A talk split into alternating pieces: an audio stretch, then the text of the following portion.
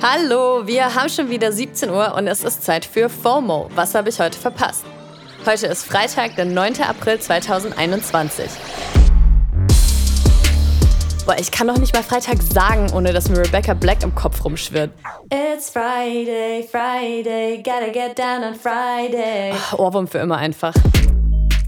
Mein Name ist Dana Sarin und heute geht es um Günther Jauchs ersten Sick Day, die Retraumatisierung von Game of Thrones Fans und Zlatan Ibrahimovic als Römer. Ja, Leute, Abitur soll jetzt wirklich trotz Pandemie stattfinden. Dass Abi einfach ausfällt, haben sich, glaube ich, alle AbiturientInnen schon mal gewünscht. I know I did. Und diesem Jahrgang hätte ich es echt mal gegönnt. Immerhin war gestern der Tag mit den meisten Impfungen, also irgendwie geht irgendwas voran, aber das hilft Günther Jauch jetzt auch nicht mehr.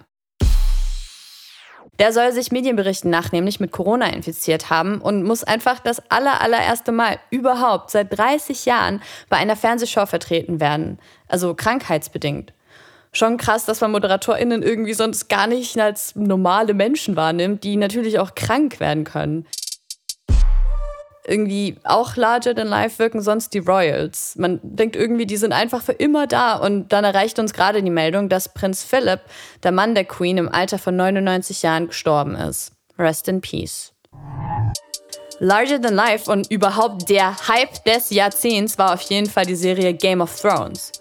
Deswegen muss ich jetzt, glaube ich, nicht erklären, was das ist, wobei ich in der Redaktion heute die Einzige war, die alle Staffeln gesehen hat. Shame. Shame. Am 17.04. ist es dann noch offiziell zehn Jahre her, seit die erste Folge Game of Thrones das erste Mal ausgestrahlt wurde.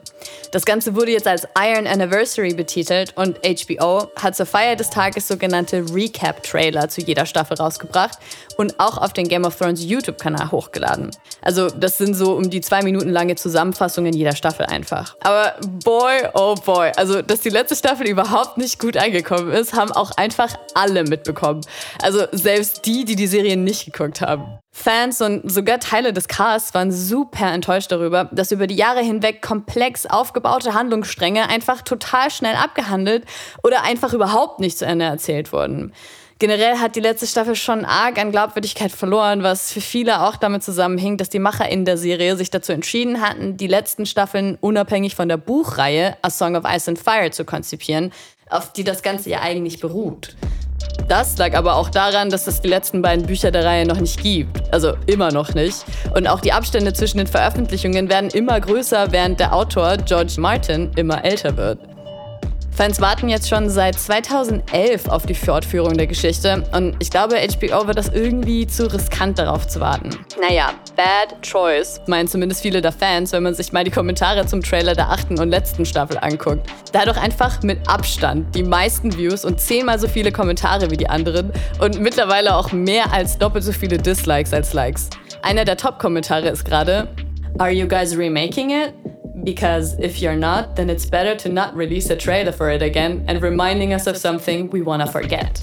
Und unter Staffel 7 steht ganz oben, Seeing this is like being reminded of an abusive relationship. Naja, da will man sich vielleicht lieber einen neuen Filmstoff geben. Und was ich irgendwie schon sehen will, ist Zlatan Ibrahimovic im neuen Asterix und Obelix-Film. Also Zlatan Ibrahimovic ist ja quasi der Kanye West des Fußballs. Er spricht in der dritten Person von sich. Zlatan ist auch nur ein Mensch. Genauso wie ein weißer Hai auch nur ein Fisch ist. Ist bisschen arrogant. Zweiter werden ist wie letzter werden. Bei allem Respekt, aber ich müsste die Plätze 1 bis 5 belegen. Und in seiner eigenen Wahrnehmung auch irgendwie übermenschlich und kann alles. Ob Schauspielern auch zu seinen Talenten gehört, sehen wir bald in seinem Filmdebüt in Asterix und Obelix, Die Seidenstraße, der 2022 in die Kinos kommen und in China spielen soll.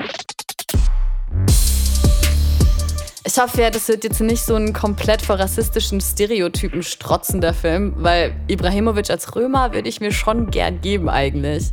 Auf Instagram hat er gestern jedenfalls angekündigt, dass sein Charakter Caius Antivirus Take That Corona heißen soll. Und vielleicht hätte er mit Obelix ja mal einen ebenbürtigen Gegner gefunden.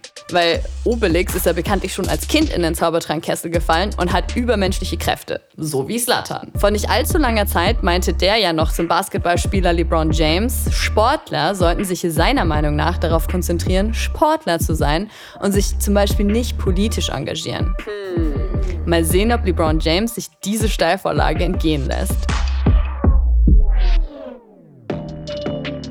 Okay, jetzt aber ab in den Feierabend und nicht vergessen, morgen um 9 gibt's die Wochenendepisode und wir sprechen diesmal über Skincare.